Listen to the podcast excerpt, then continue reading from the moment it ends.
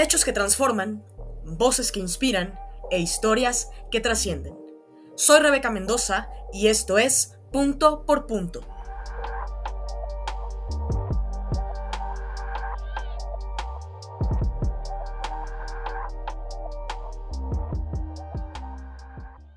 Bienvenidos al podcast. Nacer siendo mujer en México implica muchos riesgos desde la infancia hasta llegar a la vejez. En México, casi 7 de cada 10 mujeres de 15 años o más han sufrido al menos un incidente de violencia emocional, económica, física, sexual o algún tipo de discriminación a lo largo de su vida. A esto hay que sumar situaciones lamentables como el matrimonio forzado durante la infancia y los crecientes casos de feminicidios. Para hablar de los preocupantes riesgos de ser mujer en México, conversamos con Belén Jiménez, estudiante de Ciencias Políticas de la UTLAP. Esta fue nuestra conversación. ¿Qué tal? Sean bienvenidos al podcast Punto por Punto. Les habla Rebeca Mendoza, coordinadora general de Hablemos en Serio. Y Paola Tayab, subcoordinadora general de Hablemos en Serio. Es un gusto tenerlos por aquí nuevamente.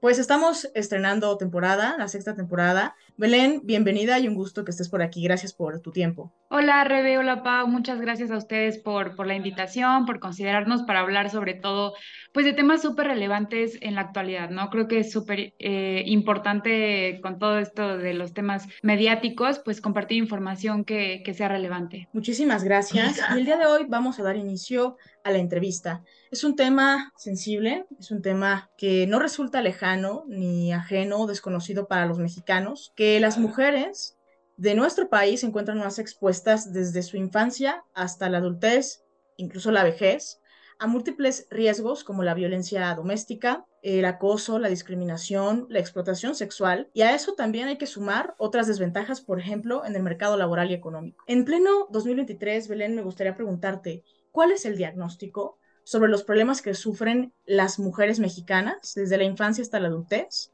Y por supuesto también cuál es la deuda del Estado mexicano que ha tenido desde hace décadas. Claro, pues por ejemplo, o sea, el tema, de, el, tema que, que, estamos tratando es esta problemática que, que se debe asentar en cifras. O sea, eh, indiscutiblemente el tema de la desigualdad de género es, es creo que lo más relevante de lo que podemos tratar ahora y sobre todo de este tema que te mencionaba sobre lo que es el, el, matrimonio infantil forzado, me parece que es un tema que se debe ir erradicando poco a poco, sobre todo hoy en día cuando se habla ya de esta Agenda 2030, ¿no? Entonces, pues para responder a tu, a tu pregunta, justo eh, esta problemática en cifras se puede explicar a través de mencionar que esta cuestión radica en la convergencia de dos tipos de violencia. Tenemos que considerar como todos los aspectos en diferentes escenarios, porque si bien sabemos que el feminismo eh, se da no solamente en, en, temas de mujeres, sino también en temas raciales, en temas de desigualdad social, etcétera, ¿no? Como te, como te mencionaba. Entonces,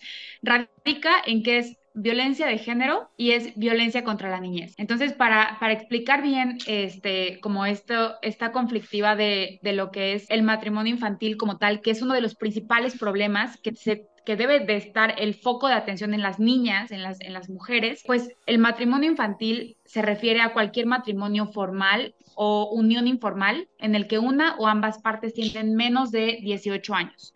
Por lo tanto, se le conoce que es matrimonio infantil forzado, que ha sido la terminología de, eh, actualizada del siglo XXI. Se considera forzado la mayoría de los casos porque una o ambas partes no expresan pleno consentimiento a esta unión y sobre todo porque no existe un conocimiento suficiente ni tampoco bien fundamentado e informado, hay una falta de madurez al tomar estas decisiones, ¿no? Entonces, eh, justo para, para responder a tu pregunta, solamente en México, o sea, además de estas dos problemáticas que convergen, como te mencionaba, cada año 12 millones de niñas y adolescentes se casan antes de cumplir los 18 años a nivel mundial. O sea, imaginemos esta, esta eh, proyección, ¿no? 12 millones de niñas. Y en México somos cerca de 130 millones, pues imagínate en un porcentaje, 12 eh, millones de niñas equivaldría casi pues al 11%. Entonces, eh, esto equivale a que por minuto hay 23 uniones. Sobre todo esto se da más en, en África subsahariana, por ejemplo, este, en, en, países africanos es sumamente común. Esto se, se deriva a la pobreza, pero bueno, ya iremos hablando de eso más adelante. Y en cifras más acertadas, una de cada cinco niñas contra el matrimonio antes de los 18 años. ¿Cuál es el problema de esto? Es que se equivale a 650 millones de mujeres hoy en día que están vivas, que se han casado siendo solamente unas niñas. Y en México, el 26% de mujeres en México se casan siendo niñas. El 26%. O sea, imagínate, es, es, un porcentaje que no sé si le suene poco o mucho, pero es un porcentaje exagerado porque es, es una limitación a sus potenciales, es una limitación como a, lo que tienen que desarrollar más adelante. Entonces, pues creo que esa es la raíz de, del problema. No sé, no sé cómo, cómo lo interpretes tú, Rebe. Sí, justamente creo, creo que lo que mencionas es bastante relevante. De hecho, desde hace algunos años eh, se han tomado medidas y ha iniciado una batalla legal entre particularmente, ¿no? El sistema jurídico mexicano, ¿no? Las, las instituciones que administran justicia y también ¿no? en el desarrollo de nuevos eh, artículos, por supuesto, en el Código Penal que sancionen evidentemente este tipo de prácticas que violan completamente los derechos fundamentales de las niñas, en el caso particular de México, que es el que estamos abordando, y que claro, también es un tema que se ha tenido que dialogar, que se ha tenido que hacer frente, particularmente en entornos donde aún las comunidades se rigen por usos y costumbres. Claro, o sea, creo que justo es esta problemática, o sea, como mencionabas, o sea, indiscutiblemente esta parte jurídica, esta intervención de los gobiernos, eh, sobre todo específicamente en el caso de México, tristemente, hay, hay veces que por que por fortuna, pero en este caso, tristemente, nos dejamos llevar como por ese, ya, ya sabes, derecho de costumbre, o sea, que termina siendo costumbre y luego termina siendo ley. Entonces, imaginémonos un escenario, no sé, en el que incluso hoy en día, hoy en día, literalmente, en Estados Unidos, gente peleando, gente luchando este, ante su constitución, ante, o sea, jurídicamente, para que se pueda legalizar el matrimonio infantil. O sea, para que uno o ambos de, los, de, de, las dos personas a contraer ese matrimonio, cierta unión, sea menor de edad y eso se pueda. Entonces,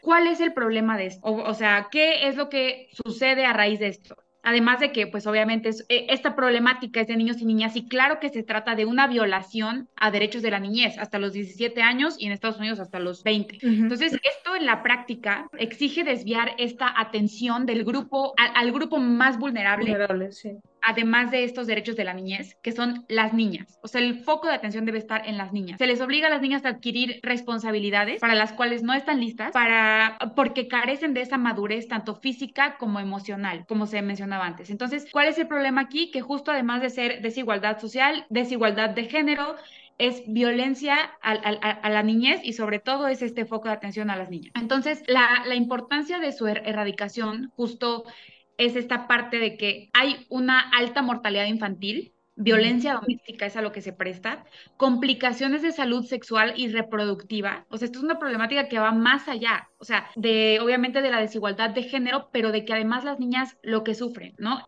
Abandono escolar, obviamente, aislamiento social, pobreza, etcétera. ¿Por qué? Porque normalmente cuando se, cuando se contrae matrimonio, pues ah, existe un aislamiento social y sobre todo cuando eres una niña, cuando estás apenas por entrar, no sé, tal vez a la prepa, a la universidad, existe este abandono escolar y qué es lo que provoca eso? Indiscutiblemente creo que provoca falta, o sea, una limitación a tu desarrollo individual como a tu desarrollo en colectivo, es decir, ¿qué puedes tú aportar a tu sociedad, a tu gobierno, a tu cultura, etcétera?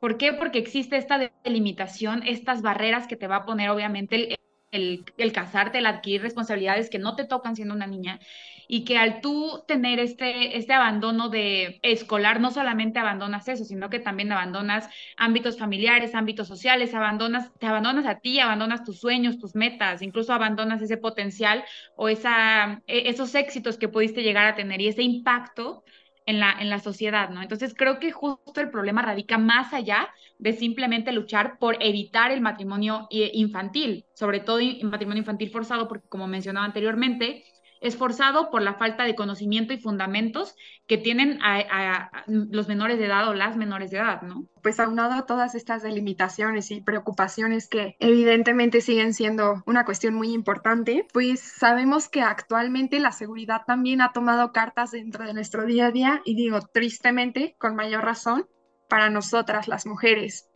De acuerdo con el periódico El Economista, el primer trimestre del presente año se registró un alza del 4% en comparación al pasado de homicidios dolosos de mujeres y feminicidios. Hoy por hoy sabemos que estas cifras evidentemente han aumentado ante la situación del país y al ser un problema estructural, tanto las instituciones como las conductas de la sociedad tienen un peso importantísimo. Digo, por ejemplo, sabemos que en el caso de México aún se encuentra la latente cultura machista. Entonces, con esto en mente, Belén, quisiéramos preguntarte, ¿qué implica ser mujer en un país como México? Vaya temazo, o sea, honestamente, ¿qué debate y qué dilema ser mujer en un país como México en el que en el que, como dices, o sea, es un sistema patriarcal y es, eso sí, o sea, eso algo que sí tengo clarísimo es que, que, que siempre en, en, clases, en discusiones, en charlas normales como amigos y así, me retracto yo a hablar del tema de, patriarcado con hombres. O sea, es una realidad, es algo que tenemos que hacer y que tenemos que seguir eh, pues fundamentando y desarrollando este discurso, obviamente,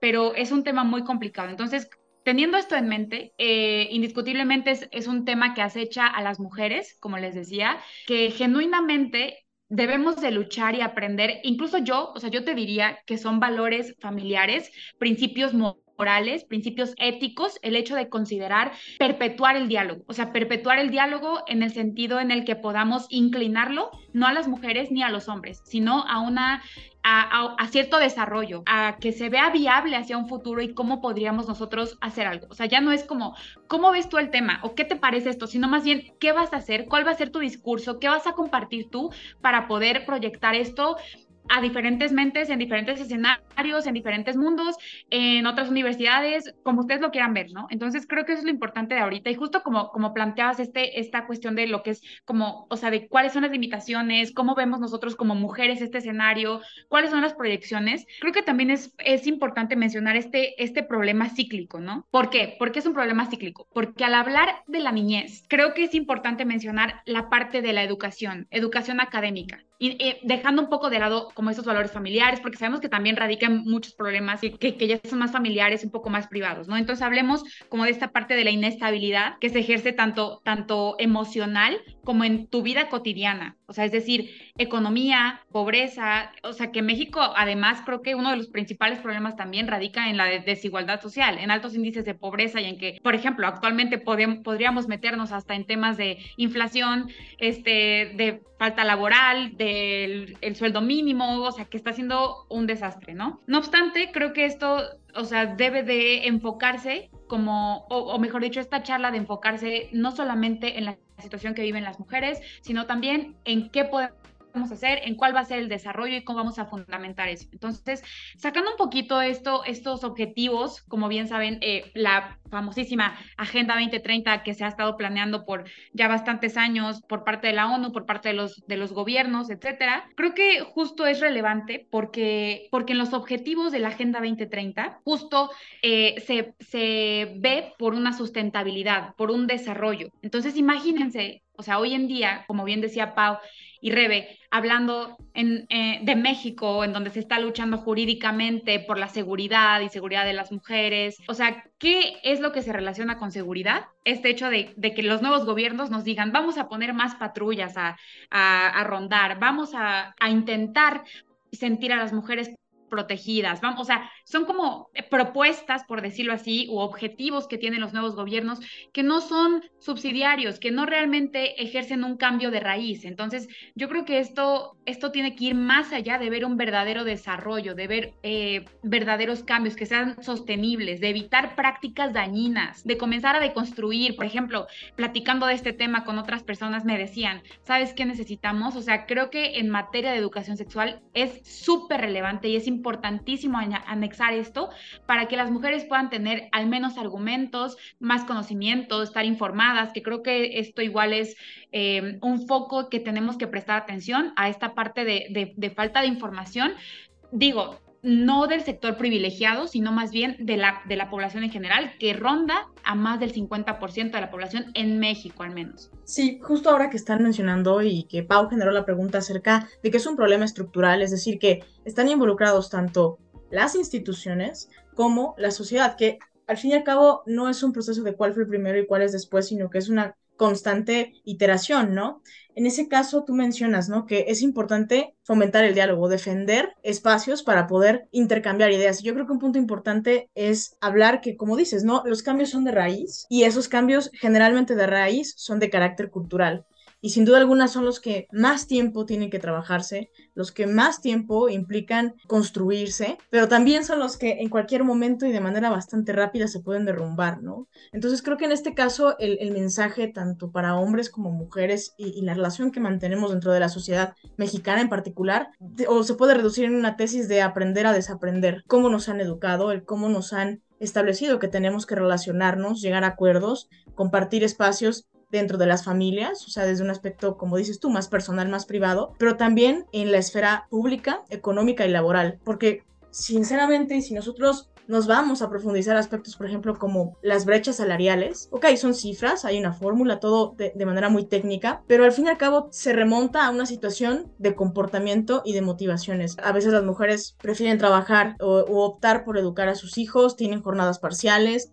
las licencias de maternidad en muchos países y en muchos estados siguen siendo sumamente limitadas no hay espacios donde pudiesen ejercer su profesión de, más, de manera simultánea con que puedan cuidar a sus hijos como guarderías, que en muchos países desarrollados eso ya es una realidad. También las horas de trabajo, el hecho de que tú estés eh, tantas horas en un espacio de, de trabajo, no quiere decir que vas a ser más productivo, ¿no? Entonces creo que también va en ese sentido y seguir incentivando la participación de las mujeres en espacios de poder. Y dando seguimiento todo a, todo este aspecto y justo lo que estábamos hablando sobre la violencia eh, contra las mujeres en diferentes dimensiones de la realidad social y privada. Eh, para finalizar, me gustaría eh, mencionar que algunas asociaciones y dependencias, tanto gubernamentales y también de la organización civil, pues han tomado acciones ante la preocupante situación de las mujeres. Tenemos un caso muy particular que es la Comisión Nacional para Prevenir y Erradicar la Violencia contra las Mujeres, el CONAVIM, que ha puesto en marcha centros de justicia para que las mujeres desde el año 2010 pues tengan la oportunidad de aproximarse a ellos y que eh, las atiendan y prevengan violencia contra las mujeres. Y bueno, esto claramente también responde a varias sugerencias que han impulsado organismos internacionales. Ahora que mencionas lo de la Agenda 2030, todo ese tipo de instrumentos, claro, de carácter internacional, han influido en ese tipo de, de iniciativas y de políticas públicas. ¿Consideras que después de 13 años estos centros han resultado eficientes? Y también me gustaría preguntarte, ¿qué otras acciones está tomando el gobierno o debería implementar la administración de nuestro país? Claro, eh, justo como, como tú decías, creo que no hay otra respuesta más que si bien entra esta parte de la educación, de los valores, etcétera, pero creo que aquí justo como, como se mencionaba con anterioridad, es importante la deconstrucción. O sea, a mí me encanta ese discurso eh, o, dialogar acerca de lo importantísima que es la deconstrucción, de no quedarte con los valores que tienes. Creo que ese es un problema de las generaciones actuales, o sea, como mencionabas, que es como así me educaron y así voy a seguir y hasta que yo me muera no vas a poder cambiar tu generación.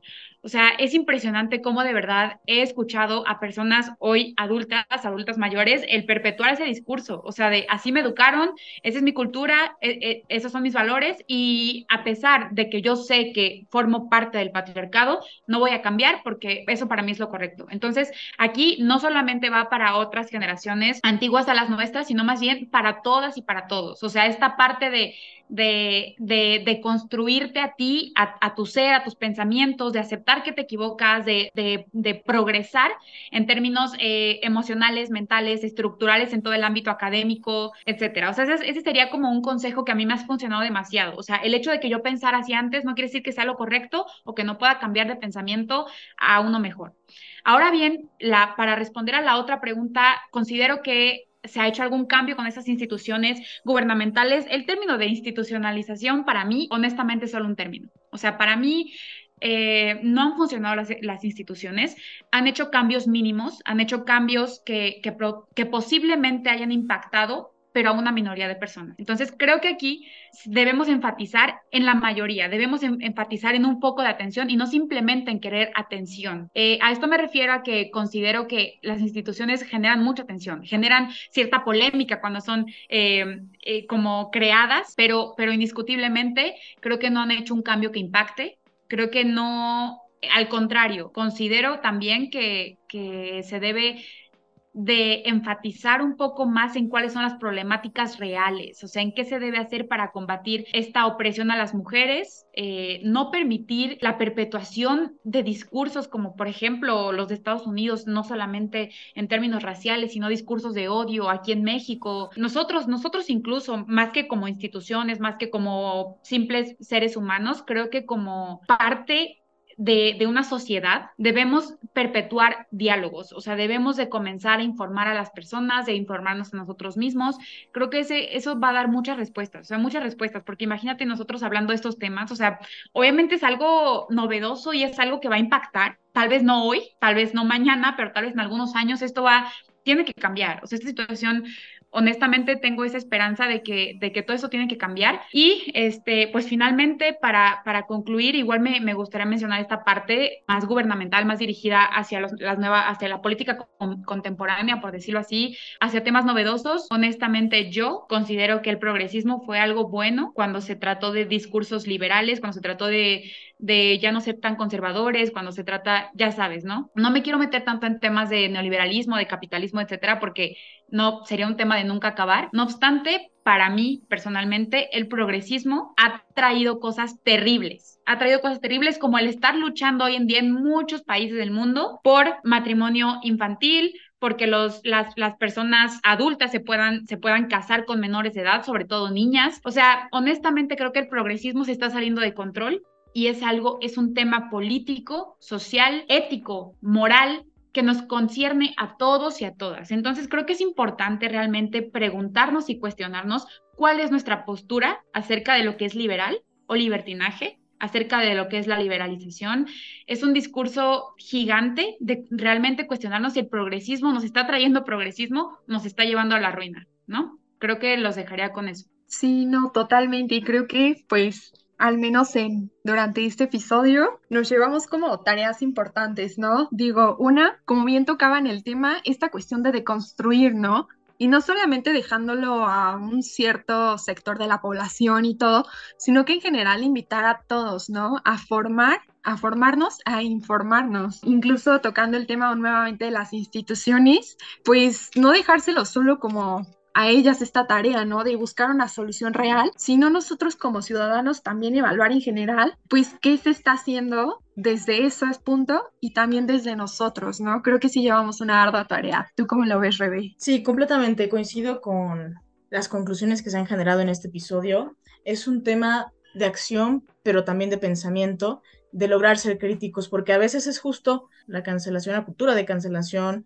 sí, claro, lo, políticamente correcto, que a veces impide a las personas que tengan una postura diferente a poder entrar en el debate público y no solamente entrar en él, sino también influir en las decisiones que se están tomando en los espacios de poder, ya sea en el poder legislativo, sea en el poder ejecutivo. Creo que al fin y al cabo a los únicos a los que termina afectando son a los sectores más vulnerables, que como en este caso muy particular, son las niñas y también los niños, pero acotándolo al caso muy particular de México y a la línea que hemos seguido en este episodio, sin duda a las niñas. Pues muchas gracias Belén por haber formado parte de este primer episodio de la sexta temporada de Punto por Punto.